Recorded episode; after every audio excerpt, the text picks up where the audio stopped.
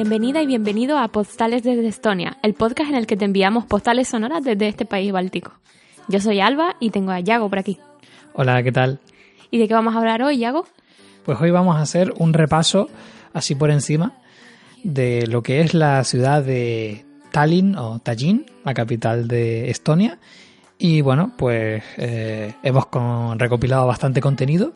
Vamos a intentar hacerlo ágil, pero bueno, hay bastante de lo que hablar y eso, bueno, pues en otros programas lo iremos desarrollando más, pero este va a ser como una primera aproximación, como hicimos en el anterior con el país de Estonia en general, pues esta vez con, con la principal ciudad que también es la capital. Ok, ¿por dónde empezamos? Pues bueno, podríamos hacer una introducción genérica sobre lo que viene siendo la ciudad, si te parece. ¿Vale? Pues bueno, lo más destacable, en realidad ya lo he dicho, pero lo vuelvo a repetir, Tallinn o Tallinn, eh, ciudad más importante de Estonia y además la capital, tanto del país como del condado de Harju, creemos que se dice Harju, no estamos seguros. Y bueno, pues de 159,2 kilómetros cuadrados es considerablemente más grande que el resto de, de ciudades, ¿no? Tiene 450.000 habitantes aproximadamente, así que bueno, es bastante pequeñita para ser una ciudad. Sí, y bueno, eso se nota en general en- cuando vas caminando por la calle que en realidad no hay tanta gente. Sí, eso la verdad es que es muy cómodo, no tener Sí. que estar tropezándote como en Madrid, por ejemplo. Mm. Y aún así tampoco hay tantos turistas. Bueno, pero reciben 10 veces la población de la ciudad, la reciben, reciben 4,3 millones de turistas al año, así que no está mal. Pero a pesar de eso no es, dif- o sea, no hay una dificultad real en atravesar las zonas más turísticas, porque no hay tanto turista. Puede ser, habría que ver en verano. Yo en verano nunca he estado aquí y no sé si es... No, que va. No, nunca hay grandes apelotonamientos, la verdad. Así que bueno, es, es bastante cómodo. Es que en general hay bastante espacio en la ciudad, Sí. entonces las calles son siempre muy grandes. Sí. Bueno, pues es su, obviamente su ciudad más poblada y el principal puerto que da al Golfo de Finlandia. Sí, hay bastante tráfico marítimo, lo, lo ha habido de hecho históricamente, es, uno, es un punto geoestratégico, entonces pues bueno, eh, ha mantenido esa tradición en, eh, a lo largo de- del tiempo, ¿no? Incluso cuando perteneció a, a la Rusia, Rusia zarista, era, no, a la soviética creo, era el, uno de los principales puertos porque mm, estaba suficientemente al sur como para no eh, congelarse el agua. Entonces eh, tenían mucho tráfico a través de ese puerto. Entonces, pues bueno, eh, es una ciudad con bastante importancia de puerto, Primer- tanto el, el industrial como el como el de, vamos, el ¿cómo se dice? el, el turístico. Sí, lo que pasa es que no tienen tanto pescado. Yo pensaba que iban a tener más. Pero claro, al ser un mar interior y más bien superficial, con poca salinidad, pues no tienen tanto pescado. Yo pensaba que iba a ser un país que, que consumía bastante pescado, especialmente Tallinn, pero, pero no, aquí consumen sobre todo carne. Sí, además es bastante caro el pescado. Sí, el, el pescado es súper caro, especialmente... Bueno, en el supermercado lo que viene básicamente es todo importado, ¿no? Como el salmón que viene de Noruega, pero es, es bastante caro. Yo pensé que iba a ser más barato porque, por la cercanía, pero no. Sí, y bueno, pues eh, está a 80 kilómetros de Helsinki. Ujú. Al, o sea, trazando una línea recta hacia arriba, mm, se llega a Helsinki. Y bueno, pues eh, es el centro político y también el económico de la ciudad. Eh, como estamentos políticos tiene el Parlamento de Estonia, también conocido como A ver. Rijikogu o algo así. Tiene también los ministerios y el Palacio Presidencial, porque recordemos que esto es una república, entonces está el primer ministro y el presidente de la república. Una cosa interesante del Parlamento de Estonia, que creo que es el edificio rosa, ¿verdad? El que está en, en la parte alta de Old Town. Eh, Sí, sí que lo Sí, es. vale, pues ese edificio está justo enfrente de una iglesia ortodoxa muy pomposa. Es la más famosa de Tallinn. Mm, La iglesia de Alexander Nevsky. Sí, Es brutal. es, es preciosa, pero claro, es como una declaración de intenciones, ¿no? Religión enfrentándose al Parlamento. La verdad es que eh, lo ves ahí y es hasta gracioso, pero la iglesia en sí misma es preciosa. Ya, ya hablaremos largo y tendido de Old Town. Totalmente. Pero vamos, que, en fin. Y bueno, pues de, como núcleo económico, pues tiene la bolsa Y pues básicamente que las principales empresas del país están aquí en, en, Tallinn, ¿no? Sí, es que supone un 60% del PIB de Estonia. O sea, el condado en general es un 60%, que es que, vamos. Y bueno, además como el país en general ha hecho una apuesta absoluta por la tecnología desde su última independencia en el 91, mm. pues, pues al final todo se ha centralizado en, en la capital y, claro, pues eh, de ahí se explica que la cantidad de, empresas que hay de, nueva creación relacionadas con temas tecnológicos, ¿no? Sí, tiene, sí. tiene el mayor número de startups por persona en Europa. Esa, y, bueno, se la denomina como el Silicon Valley de Europa. Yo no sabía esto antes de venir, pero, pero sí es cierto que, que hay un montón de software muy conocido que es de Estonia. Por, el más famoso obviamente es Skype del que están increíblemente orgullosos y forma parte también de la historia de, Estonia, ¿no? Eh, cuando fuimos a, un museo que hay en Tartu, ¿cómo se llamaba? El, Museo de la Historia Museo de Tartu. de Historia de, Estonia. De Estonia, sí. Eh, tenían guardada la silla en la que uno de los creadores de, de Skype había programado la aplicación, ¿no? Tenía un montón de agujeros, estaba, no sé, a mí me llamó muchísimo la atención. Tenían el ordenador también. Era como, no sé, gracioso. Y bueno, por cerrar esta introducción, decir que la ciudad está dividida en, ocho distritos. Y bueno, la ciudad destaca claramente por, por el paso del tiempo, como se puede observar en, en sus calles. Y bueno, pues eh, la ciudad tiene un núcleo eh, que es el casco histórico, o también conocido como Old Town, que es medieval. Se conserva desde 1200 por ahí, que fue cuando se, se, empezó a, a crear. A describir o sea, cuando se empezó a crear la ciudad, creo, como tal. No, eh, el tema es que yo lo que tengo entendido es que la primera mención a la ciudad como tal está a las a Old Town me refiero, hmm. está en 1200 alrededor de 1200, o sea, en el siglo XIII, pero que puede puede que haya existido hasta antes. ¿Sabes? Simplemente se tienen eh, records. Em, constancia de Constancia de, sí, exacto. Y bueno, pues alrededor de, ese núcleo medieval se observa como hay construcciones que, son mucho más modernas, ¿no? Y concretamente de corte soviético, ¿no? Sí. Entonces, pues bueno, los edificios son de otra manera. Sí, bastante. Hay que decirlo, los edificios soviéticos son bastante feos, son puramente funcionales y no tienen Pero nada. Yo es lo que digo siempre, se, se puede ser funcional y se puede ser cenizo. Sí, total. O sea, es que son edificios que te atrapan la energía, ¿eh? O sea, no, no, te, no te transmiten ningún tipo de, de candor, ¿vale? Que seas práctico, como yo que sé, pues Suecia, Ikea, ¿no? Pero, pero es que no es eso, es que da la sensación de que como eh, queremos estar enfadados, ¿no? En plan, la vida es muy dura y queremos eh, transmitirlo desde nuestros edificios, no sé, es como... No, no lo entiendo, la verdad es que transmiten incluso mal rollo alguno. Sí, sí, y el tema es que también o sea, la ciudad tiene algunas partes como muy viejas y como que no tienen a lo mejor tanto dinero para renovar cosas. Y esos edificios rusos no solo son feos, sino que están mal conservados. Y es como se llevan la palma. Y bueno, pues lo más destacado de, las afueras es que, como habíamos comentado en el podcast anterior, hay una gran herencia cultural escandinava en Estonia.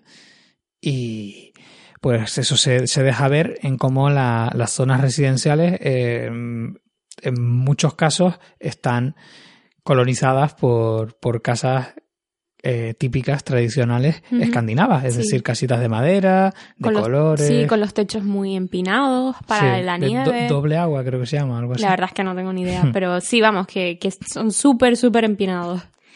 Sí, y bueno, con muchas ventanas para que entre mucha luz y tal. Entonces, la verdad es que son una delicia. O sea, nosotros, por ejemplo, vivimos en una zona residencial y, da gusto simplemente dar un paseo por la zona mirando las casas. O sea, cuál es la siguiente casa que te vas a encontrar y, tal. O sea, son, son realmente casas muy, muy bonitas. Sí, y además tienen un montón de colores en general, no suelen, ¿sabes? Y son entretenidas. Ahora vamos a hablar un poco de etimología, ¿no? Sí, del origen de, la palabra Tallinn, ¿de dónde ha salido esto? Sí. Bueno, pues Tallinn en sí misma eh, parece que ha sido habitada desde hace 5.000 años. Se tiene constancia de que habían asentamientos humanos desde hace 5.000 años. Y históricamente ha sido conocida como Reval o Rebel. No sé cómo muy bien cómo se pronuncia. Y en principio desde el siglo XII. El nombre tiene origen germánico. No, desde el siglo XIII. Ah, vale, desde el siglo, siglo XIII. Y eh, ese nombre tiene origen germánico. La primera mención es en 19, 1219 Sí. y recibió derechos de ciudad en 1248. Entonces quizás se podría considerar que empezó a ser ciudad a partir de 1248. Ujú, sí. Puede ser, no lo sé. Y bueno, pues como ha ocurrido con, con todo el país, eh, ha estado bajo dominio de diferentes pueblos, lo que ha llevado a que se la conozca como de diferente manera en función de, de quién lo diga, ¿no? Porque, por ejemplo, el pueblo germánico le llama Reval, que fue la denominación oficial hasta que fue cambiado por Tallinn. Pero, por ejemplo, eh, los daneses la, la llamaban Lindanise, eh, los suecos Lindanas, el pueblo finés Kesoniemi y Raveli, y luego, pues, el, antiguo eslavo del este, Coliban. O sea, vamos, que. Sí. El mi- tema es que nuestra pronunciación es bastante mala, así Hombre, que... pero ¿qué esperas? Ya, supongo. ¿Cuántos idiomas hemos citado en 10 segundos? Y bueno, pues que a mí uno de los detalles que más, me han gustado de, de este apartado es el hecho de que, bueno, todo el mundo la conoce como, como Tallinn, pero realmente mm, lleva menos de, mm, de 100 años, casi se cumplen 100 años en 2018, Ujú. de que se llame así. O sea, se llama, se llama así eh, a partir de 1918, cuando se, se independizó por primera vez de Rusia. Sí. O sea, que, que re- realmente es una ciudad con mucha historia, pero con poca historia llamándose Tallinn. Y es una cosa que a mí me llama mucho la atención, la verdad. Es que realmente es eso, la primera vez que se independizaron por fin fue en 1918 y luego otra vez eh, de los rusos en 1991. Entonces, claro, es que no han podido tener historia. Más allá de, la, de las conquistas, me refiero. Sí, pero no sé si se podía haber llamado Tallinn desde siempre, ¿sabes? Entonces me, me llama la atención eso, que, que no sé, o sea, que, que realmente no tuviese un nombre como, digamos, fijo, ¿no? Eso es una cosa que me que no suele ser habitual en ciudades con tanta historia, ¿no? Entonces, por pero eso al me ser a lo mejor un nombre impuesto, Mm, No, claro, a ver si encuentro los motivos, pero algo como que no te planteas, ¿no? Ya. Como que piensas que se ha llamado así toda la vida y de repente te llama la atención que no. Mm. Y bueno, también pues que inicialmente se llamaba eh, Talina, o sea, con A al final, pero se cambió eh, posteriormente a Tallinn y esto es un, un caso totalmente excepcional porque los topónimos del lugar siempre acaban en vocal.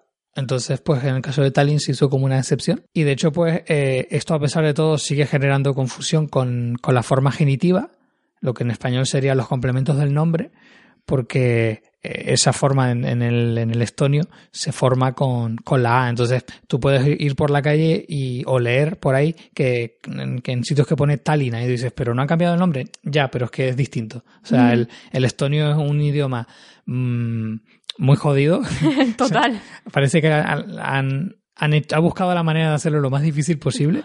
Entonces, si los que hemos estudiado alemán nos quejamos de que hay cuatro declinaciones, aquí tienen 14. O sea, Sí. digamos que ellos no tienen preposiciones, entonces lo que hacen es introducir esas preposiciones en las palabras. Entonces, cada palabra cambia en función de en qué, en- de, de qué manera la estés diciendo. Sí. Y, y es un caos tremendo. O sea, tú cuando quieras comprar pollo en el supermercado de la de internet, o sea, las páginas web de- del supermercado, pollo tiene una cantidad de palabras impresionante porque les van metiendo como prefijos y sufijos y partes en medio y Pero es, pero es distinto. O sea, una cosa es que ellos pueden hacer, digamos, palabras infinitas, como ocurre en el alemán, porque tú empiezas a meter palabras, ¿sabes? En plan, yo qué sé, la casa azul con las ventanas verdes y la puerta roja, eso todo es una palabra, porque lo, lo unen todo. Eso es una cosa.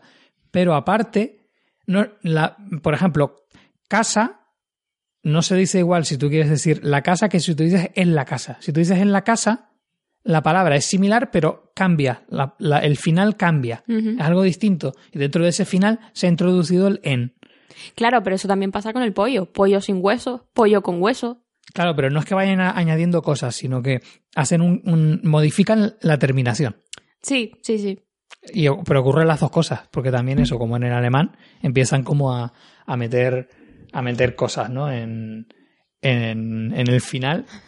Y bueno, pues eh, como última curiosidad de la etimología destacaría que, que el sufijo lina significa fortaleza, por eso le pusieron ese nombre, pero cuando se cambia el a, lin viene a significar ciudad, entonces pues bueno, actualmente todas las, las, palabras que terminan en lin significa ciudad, entonces si encuentras cualquier palabra en estonio que acabe en lin hace referencia a ciudad, ciudad de algo, lo que sea, pero ciudad. Interesante. ¿Y ahora de qué vamos a hablar, Yago?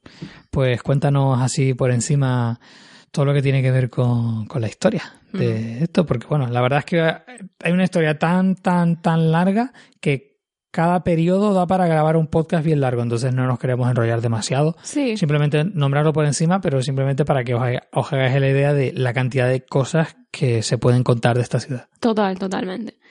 Pues nada, básicamente es un punto geoestratégico, geoestratégico por la, por la ruta escandinava a Rusia, ¿no? Y claro, ha sido conquistada numerosas veces porque tiene muy poquita población. Entonces, bueno, en primer lugar el danés de 1900, 1219. El periodo danés. Exacto, del periodo danés. 1219 a 1346 que fue compartido con la presencia de los alemanes. Pero bueno, al final se acabó mm, debilitando la presencia de los daneses y entonces pasó, pasó a estar en, dominio de los alemanes a partir de 1346 hasta 1570. Luego vino el periodo sueco de ese año hasta 1710. Que fue cuando llegaron los rusos. Exacto. Que estuvieron durante más de 200 años conquistando a. O sea, dominando al pueblo estonio. Hasta 1918, que fue cuando finalmente eh, Estonia se independizó por primera vez. Que por eso Estonia tiene dos días de la independencia. Tienen dos días festivos de la independencia. La primera de, este periodo y el segundo periodo cuando se. Bueno, el, segundo periodo que. A ver, el periodo estonio, que sería de 1918 a 1940. En 1940 es conquistado otra vez por el periodo soviético y se independizan de estos en 1991. Por tanto, tienen dos días de la independencia. Hmm. Además, estaban bastante orgullosos ¿no? de, su nacionalidad y de, y de ser un pueblo, un pueblo libre, ¿no? Sí, hombre, está claro. Además, tienen banderitas por todas partes. Hmm. ¿Y cómo era eso de que era como obligatorio sacar la bandera en sí, Sofía? bueno, tengo que informarme porque tampoco quiero ir esparciendo rumores ahí. Pero lo que me dijeron es que los días de la independencia es obligatorio poner la bandera en la casa. O sea, poner la bandera fuera de la casa. Eh, en nuestra casa, por ejemplo, en la entrada tenemos una bandera de cuántos metros de alto. De alto serán como dos. Dos, dos y pico. Sí, una bandera bastante grande y esa bandera se coloca en la. Eh, hablamos del mástil. Sí, sí, exacto, exacto, el mástil, el mástil. Y esa bandera se coloca por fuera de la casa, tienen como una especie de, no sé, no sé cómo denominarlo, un sitio donde pones el mástil de la bandera, ¿no? Y cada, yo me he estado fijando y cada casita tiene su, su, sí, sí entonces debe ser que lo ponen en los días de la independencia. Lo que no sé si es obligatorio, obligatorio de ponerte multa si no lo haces. Pero eso es lo que tengo entendido, que tienes que ponerla. Pero bueno, de todas maneras no creo que les cueste mucho hacerlo porque se sienten muy orgullosos de, ser estonios, de, su tierra, de lo que tienen y de bueno, de lo que les ha costado conseguirlo, ¿no? Al final, cuando tienes dificultades, eh, hay, hay, mucho nacionalismo, ¿no? Supongo que, es, que en contraposición con España, que siempre ha sido, digamos, un país colonizador, no colonizado, pues claro, es más fácil perder esa, ese arraigo por la tierra porque, digamos que nunca lo has visto peligrar, ¿no? Pero claro, es que eh, mucha, hay mucha gente, mucha, mucha población de Estonia que durante mucho tiempo de su vida no vivía en su país. Claro. Entonces, claro, eso quieras que no, es que es que en el 91 ya, mm, o sea, yo, yo ya estaba vivo y tú pues estabas a punto de nacer o ya habías nacido. Quiero decir, es que ocurrió ayer. Sí, sí, totalmente. Muy poco tiempo. ¿eh? O sea, el tema es que gran parte de, mi, de mis compañeros de trabajo nacieron siendo soviéticos. Hmm. O sea, lo toman a broma, ¿no? En plan, yo pertenezco a una nacionalidad que ya no existe. Hmm. Y, pero, pero es cierto, o sea, gran parte de mis compañeros de trabajo nacieron en la era soviética y, y nacieron siendo soviéticos, luego cambiaron a ser estonios. Entonces, claro, obviamente están súper orgullosos de poder ser estonios al fin. Hmm. Sí. Y bueno, pues ya pasando al apartado de la geografía, creo que ya lo hemos comentado, pero bueno, lo volvemos Sí, a remarcar. Está, la ciudad se sitúa al norte, un poco hacia el nore- noroeste, pero bueno, más bien al norte, en la costa norte de Estonia. Y está en pleno Golfo de Finlandia, ¿no? Su, su lago más grande es el, el lago Ulemist. No sé muy bien cómo se pronuncia bien, pero más o menos. Ulemiste. Sí, es bastante grande y es el que da agua potable a toda la ciudad. O sea que tú puedes beber tranquilamente del grifo sin problemas. Eh, yo pensaba que se podía visitar, pero obviamente, si lo piensas, no se puede visitar porque si va a proveer de agua potable a toda la ciudad, pues no debería ser visitable. Así que está totalmente vallado. Y, y hay Pero un a pesar de todo, Sí, hombre, no. Está vallado para personas, porque yo vi un ciervo por allí y eso fue, me hizo mucha ilusión. pero estabas intentando visitarlo cuando lo No, viste. es que eh, Ulemiste está justo al lado del aeropuerto. Entonces, o sea, enfrente, literalmente enfrente del aeropuerto. Entonces, de las veces que he ido al aeropuerto, pues siempre me quedo mirando porque es bastante bonito. Y, y recuerdo que estaba viajando como a las 6 de la mañana o así, y de repente veo un, un ciervo pasar. Y no sé, fue, para mí fue muy especial. y luego tiene un montón de, de agujeros en, el, en la tierra de topos, porque está, está plagado de topos. O sea, bueno, en general todos los parques están plagados de topos. Sí. ¿Y como cuántos ríos tiene? Eh, uno, río Pirita.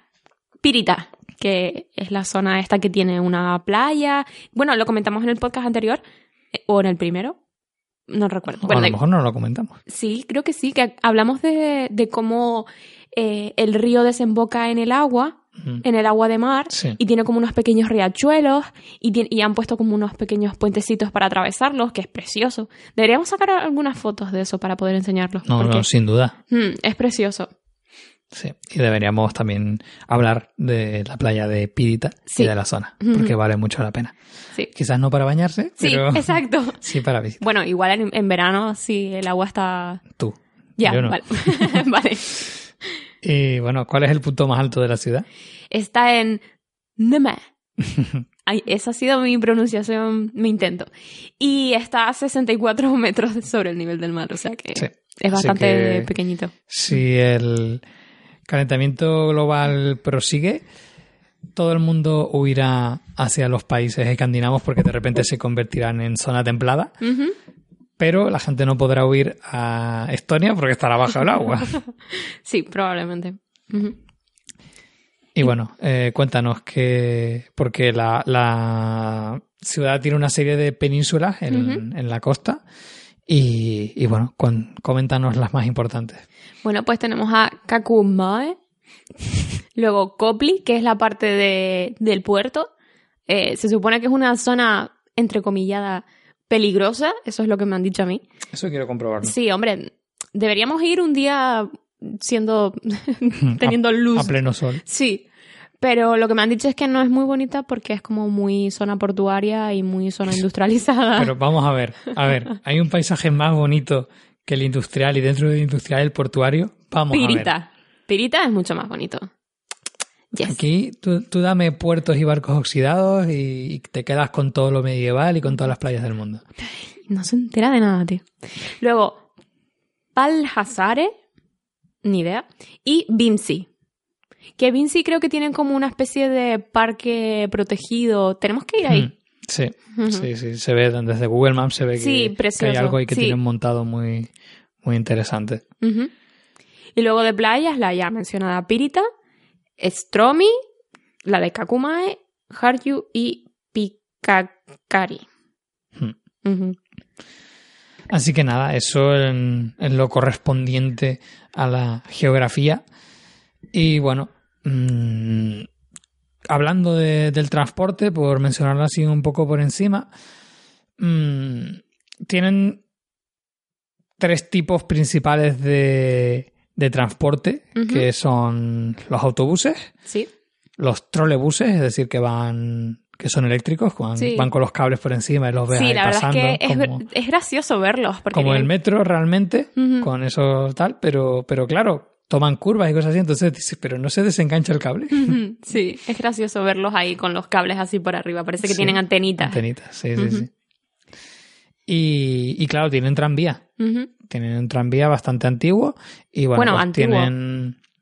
Tienen algunos bastante antiguos que los ves, pero O sea, tienen quiero unos decir que tiene nuevos. pinta, tiene pinta de que, el, de que la red ferroviaria no es nueva, Ah, sino sí, que, sí, que sí. lleva bastante tiempo en la ciudad. Entonces tienen los típicos nuevos tranvías así modernos y tal, pero también tienen los antiguos que tienen mucho más encanto, son más chiquititos. Sí, pero no están adaptados. Tienen escalones, por lo tanto las personas con discapacidad no pueden acceder. Mm, claro. Entonces mm, tienen también estos nuevos que son que son totalmente parecidos a los de Tenerife, si alguien los ha visto.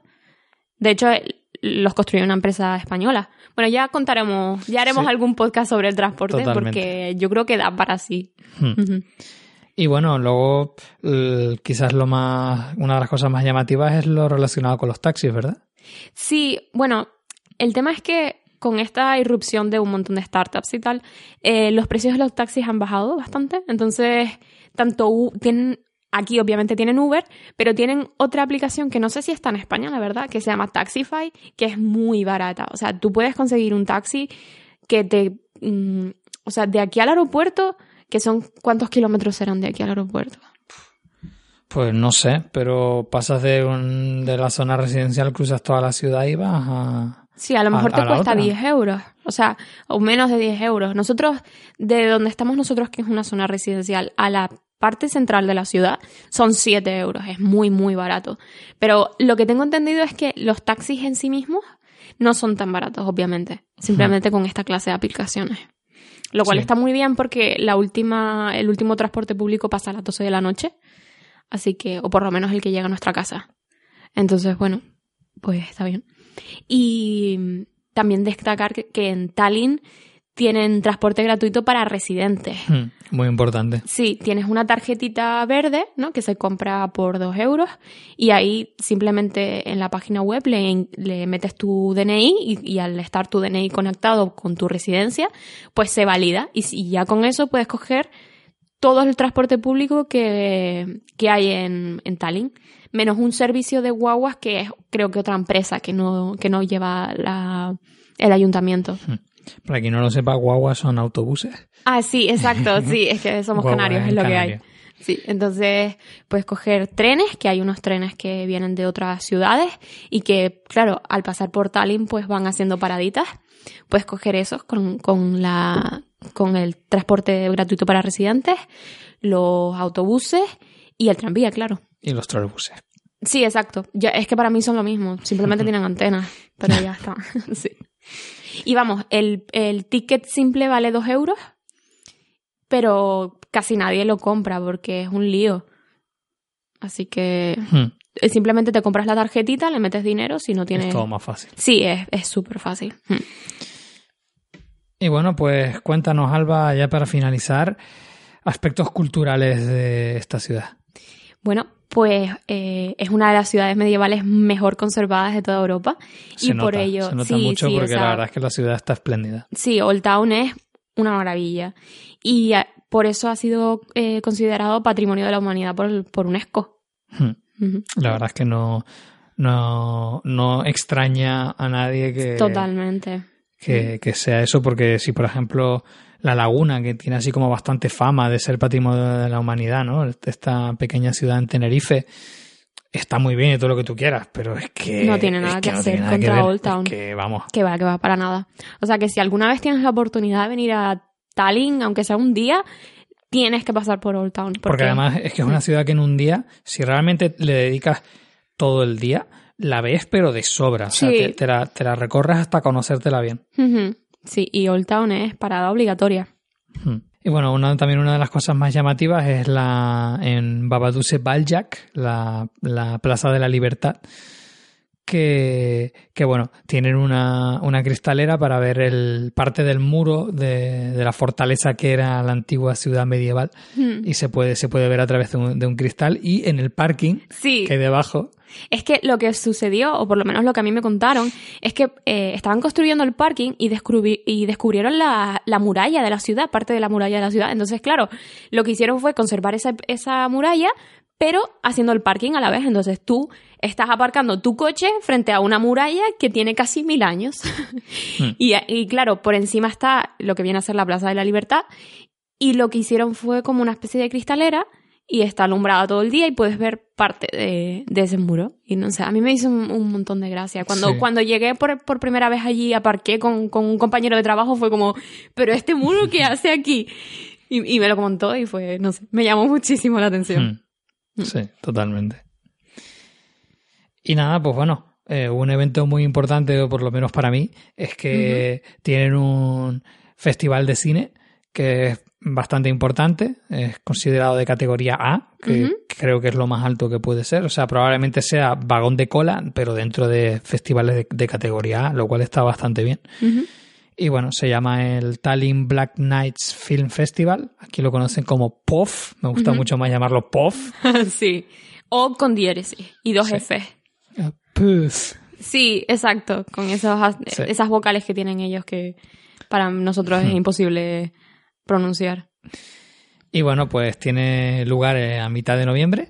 Y bueno, yo, Y vas a ir, por supuesto. a menos que me salga de repente un trabajo que me impida asistir, yo ya me he acreditado como prensa y ya he pagado el, digamos, el- la entrada de, de prensa, que la verdad es que está bastante bien, 35 euros no es caro. Y nada, pues yo mm, planeo estar ahí dándolo todo, ¿no? Para quien me conozca de otros proyectos saben de mi pasión por el cine, así que estaré ahí mm, dándolo todo y escribiendo críticas diarias de las películas que vaya viendo. Así que tengo ya muchas ganas de que, de que llegue ese momento. ¿Le darás cobertura en críticas sobre la marcha? Puede ser, puede ser. Vale. Pues otro evento también importante es el Estonian Song Festival, que no, no voy a pronunciarlo en, en estonio, pero es muy importante por toda la, el- la revolución cantada y todo lo que supuso, ¿no? Porque durante la época soviética estaba prohibido cantar unas determinadas canciones en estonio. Entonces, bueno, de eso ya hablaremos en, más profundidad, pero aproximadamente una vez al año, una, cada, una vez cada dos años, eh, se produce un festival en Tallinn en el que se cantan canciones estonias y van millones de personas, en plan 300.000 personas van cada año, entonces es una parte muy importante de la población. Yo nunca he visto a más gente reunida que ahí, desde luego. Fui el año pasado y, y es No, muy bonito. Este, este año. Este año, es verdad, este año, este año. Porque es en verano. Exacto, en verano. Y, y bueno, ya hablaremos de él. Y bueno, pues tiene un par de museos importantes. Uno es el Kumu, que es de arte en general. Ujú. Ante- arte Y- moderno creo que. Creo que mm, tiene tanto arte moderno como, como obras de hace varios cientos de años. Entiendo. Y aparte tiene uno que a mí me encantó, que nosotros ya hemos ido y probablemente le dedicaremos un podcast, Sí, totalmente. que es el, el Open Air Museum, es decir, el, el museo al aire libre. Y entonces tú básicamente entras y lo que estás viendo es un poco, haces como un recorrido por, por la historia de Estonia, pero no desde el punto de vista del libro de, de texto, sino de Edificaciones. Sí, visitas la- los tipos de casa, los tipos de, de granja, eh, los molinos y tal, las escuelas que, que había en, en el pasado en Estonia. Entonces, tienen ahí edificios originales, o sea, son reales, no los han construido para la ocasión, sino los han cogido eh, de diferentes partes del país, los que estaban en, en buen estado, y, lo- y los han puesto todos en, en este terreno. Sí, Entonces, en- es un espacio súper grande, es como si fuese un, un, un parque total. un parque, a lo mejor un parque natural, pues muy grande. Y, y nada, los, los han colocado ahí y tú te das una vuelta y, y vas viendo cosas y aparte que es muy disfrutable como parque en sí. O sea, si tú quieres ir de repente a un parque de tipo boscoso a pasar el día, eh, fantástico. Te puedes llevar la comida, la bebida allí y, y está genial. Entonces, Sí, es el típico plan de familia porque hay un montón de bancos donde sentarte para hacer picnic, ese tipo de cosas. Ti- Tiene salida al mar, por lo que puedes ver el mar. Eh, recuerdo que, que la última vez que fuimos habían cisnes, porque sí, el, el agua no es lo suficientemente salada como para que los cisnes no, la, no naden en el agua. Y, y es precioso, o sea, es una maravilla. Yo he ido dos veces y estoy encantada. La siguiente vez que, que vayamos tiene que estar todo nevado, tiene que ser Sí. toda una experiencia. exactamente. Ujú. Y también, si tienes la oportunidad de ir, yo te lo recomiendo. Mm. Y eso es todo por este podcast. Sí, la verdad es que bueno, hemos hecho un repaso bastante completo de la ciudad y bueno, cada uno de los temas merece un podcast aparte, así que probablemente profundizaremos en estos temas. Y pues nada. eh, Si te ha gustado algo en particular, coméntalo y lo desarrollaremos con, con más migas. Nada. Eh, los esperamos en los comentarios. Y esto ha sido todo. Esperamos que les haya gustado. Y recordamos los métodos de contacto, que no los hemos dicho en los anteriores podcasts. Eh, puedes ponerte en contacto con nosotros a través de Twitter como arroba podstales con D, podstales EE de Estonia. O también puedes escribirnos un correo electrónico a postales desde Estonia con dos es desde Estonia arroba gmail.com Ujú. y estamos montando una web porque mm, esta vez sí que le vemos un gran sentido a tener una web eh, para, para que para que no sea simplemente un soporte más del podcast sino vamos a, a expandir la información vamos a hacer eh, posts que no estén relacionados directamente con el con el- los, los programas que grabemos. Y, y entonces pues bueno vamos a crear una está en proceso lo queremos hacer bien. Entonces todavía no hemos empezado ya con el podcast porque teníamos mucho mono de empezar a grabar pero la web es- la estamos preparando y la queremos montar bien para que para que luzca mucho y, y que valga la pena visitarla. Entonces pues bueno ya Ya informaremos. informando. Y que no lo hemos dicho al principio, te recordamos que la canción que escuchas al principio del podcast es Good Old Times, mm, creada por Alex Cohen, y la que estás escuchando ahora mismo de fondo y que da salida al podcast es Mariam, creada por el grupo Martínez. Así que bueno, con eso ya podemos despedir el podcast. Bueno, nos vemos en el siguiente. Adiós. Hasta luego. Don't you Oh.